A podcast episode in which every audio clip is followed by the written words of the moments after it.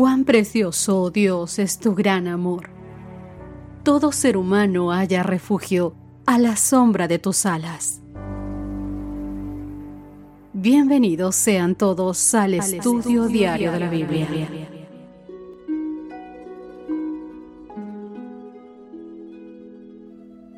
Hola, hola, ¿qué tal queridos amigos? Bienvenidos, buenos días, gran inicio de semana para todos ustedes. Hoy es domingo 18 de septiembre y nuestro título en esta semana es Cristo en el crisol. Mateo capítulo 27 verso 46 abre nuestro estudio diciendo, cerca de la hora novena, Jesús clamó a gran voz diciendo, Elí, Elí, lama sabactani. Esto es, Dios mío, Dios mío, ¿por qué me has desamparado? Siempre, queridos amigos, que analizamos el tema del sufrimiento, se suscita la pregunta, ¿cómo surgió el pecado y el sufrimiento? Por revelación divina tenemos buenas respuestas. Surgieron porque hubo seres libres que abusaron de la libertad que Dios les había dado. Esto lleva a otra pregunta. ¿Sabía Dios de antemano que estos seres caerían? Sí, pero obviamente pensó, como escribió C.S. Lewis, valía la pena correr el riesgo. Pero, ¿vale la pena correr el riesgo? ¿Para quién? ¿Para nosotros mientras Dios esté en el cielo sentado en su trono? No exactamente. La libertad de todas sus criaturas inteligentes era tan sagrada que en lugar de negarnos esa libertad, Dios decidió asumir la peor parte del sufrimiento causado por nuestro abuso de esa libertad. Y vemos este sufrimiento en la vida y en la muerte de su amado Hijo Jesús, quien al sufrir en nuestra carne creó vínculos entre el cielo y la tierra que durarían por toda la eternidad. Por eso es que en esta semana vamos a ver qué sufrió Cristo por nosotros y qué podemos aprender de ese sufrimiento. Hoy nuestro título para comenzar con el estudio es Los primeros días. Las escrituras nos brindan poca información sobre los primeros años de Jesús. No obstante, algunos versículos nos dan una vislumbre de esas circunstancias y la clase de mundo en el que participó el Salvador. Leeremos algunos textos y veremos qué nos da un indicio de la clase de vida que enfrentó Jesús desde el principio. Comencemos con Lucas capítulo 2, versos 7 y versos 22 al 24. Y dio a luz a su hijo primogénito y lo envolvió en pañales y lo acostó en un pesebre, porque no había lugar para ellos en el mesón. Y cuando se cumplieron los días de la purificación de ellos conforme a la ley de Moisés, le trajeron a Jerusalén para presentarle al Señor. Como está escrito en la ley del Señor, todo varón que abriere la matriz será llamado santo al Señor. Y para ofrecer conforme a lo que se dice en la santa ley del Señor, un par de tórtolas o dos palominos. Quédate con eso en la mente. Levítico capítulo 12 versos 6 al 8. Cuando los días de su purificación fueren cumplidos por hijo o por hija, traerá un cordero de un año para el holocausto y un palomino o una tórtola para expiación a la puerta del tabernáculo de reunión al sacerdote. Y él los ofrecerá delante de Jehová y hará expiación por ella, y será limpia del flujo de su sangre.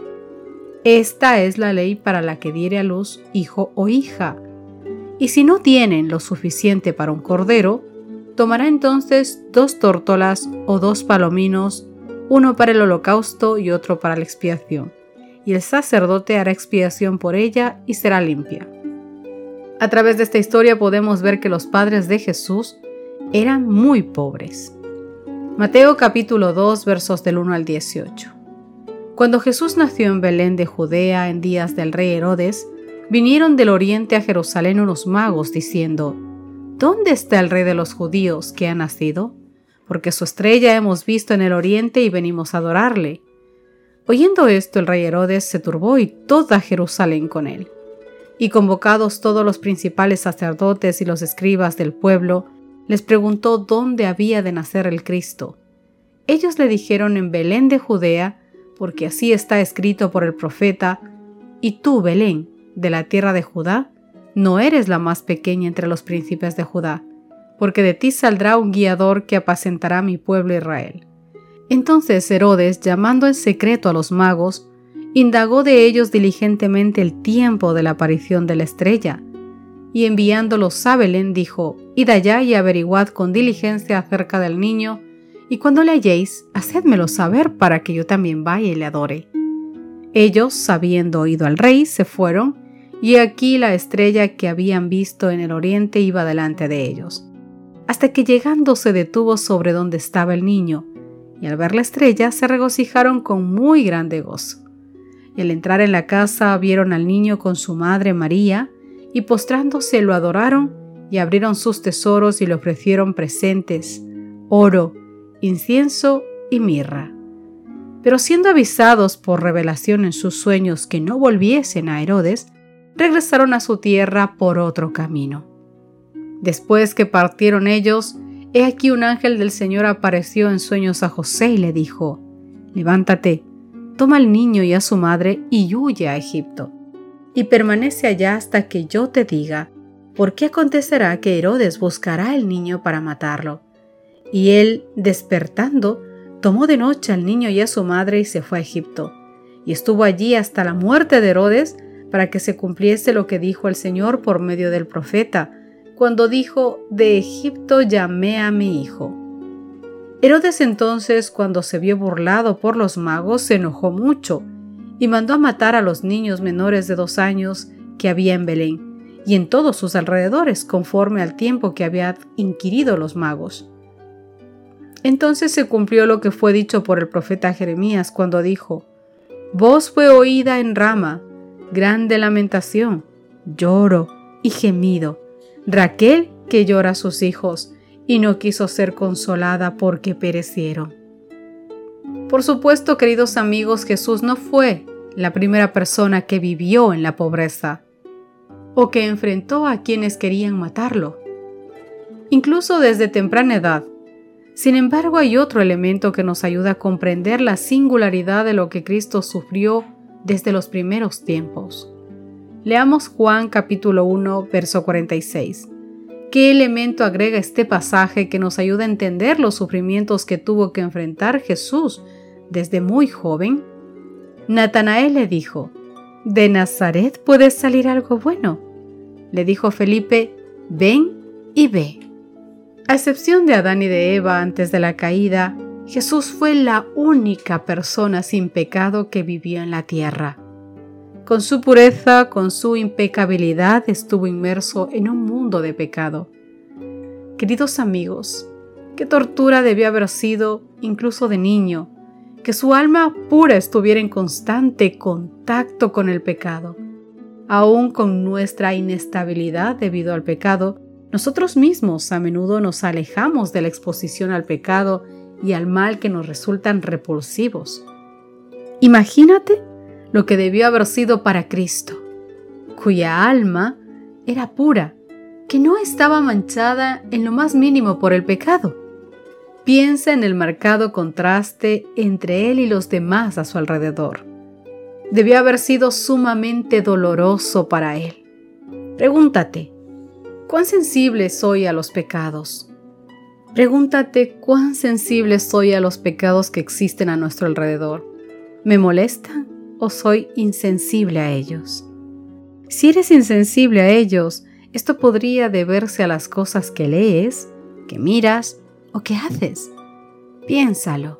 ¿Saben, queridos amigos, después de que Cristo concedió en abandonar su suprema autoridad allí en el cielo, y descendió de una altura infinita para tomar la humanidad, pudo haber tomado para sí cualquier condición de ser humano que fuera elegido por él, pero la grandeza y la jerarquía eran nada para él. Así que él escogió la más humilde forma de vida. Belén fue el lugar de su nacimiento. Por un lado, su ascendencia era pobre, pero Dios, el dueño del mundo, era su padre. En vida no tuvo vestigios de lujo, ni de comodidades, complacencia propia ni deleites, sino fue una sucesión continua de abnegación y de sacrificio propio. De acuerdo con su humilde nacimiento, indudablemente no tuvo grandeza ni riqueza. Para que el creyente más humilde no pudiera decir que Cristo nunca supo lo que era la angustia de la pobreza apremiante. Si hubiese poseído la apariencia de la ostentación exterior, de las riquezas, de la grandeza, los más pobres habrían evitado su compañía. Por eso escogió la condición humilde de la gente mucho más numerosa. La verdad de origen celestial había de ser su tema.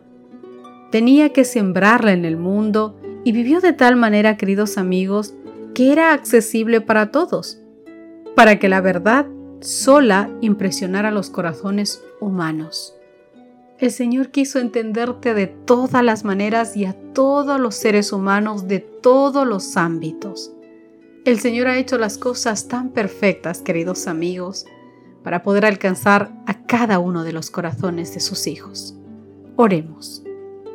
Querido Señor, ayúdanos por favor a recordar cada día todas las cosas que tú hiciste, todo tu sacrificio y todo tu trabajo que podamos sentirnos amados todos los días, Señor, porque no fue fácil para ti y aún así lo hiciste todo por amor a nosotros.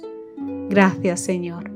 Muchas gracias por estar, por siempre estar, por pensar en todo, Señor, por hacer las cosas tan perfectas con ese amor inmenso que tú tienes, profundo, maravilloso, que no alcanzamos ni siquiera a comprender. Gracias Papá Dios por todo, por lo que hemos tenido, por lo que tenemos y por lo que nos darás. A tus pies estamos, Señor. Hágase tu voluntad en cada uno de nosotros hoy que comenzamos una nueva semana. Gracias por todo, mi querido Señor. En el nombre de Cristo Jesús. Amén. Gracias por acompañarme un día más. Nos encontramos mañana, queridos amigos. Dios os guarde. Gracias por acompañarnos. Te esperamos mañana. Te recordamos que nos encontramos en redes sociales. Estamos en Facebook, Twitter e Instagram como Ministerio Evangelike. Y también puedes visitar nuestro sitio web www.evangelike.com.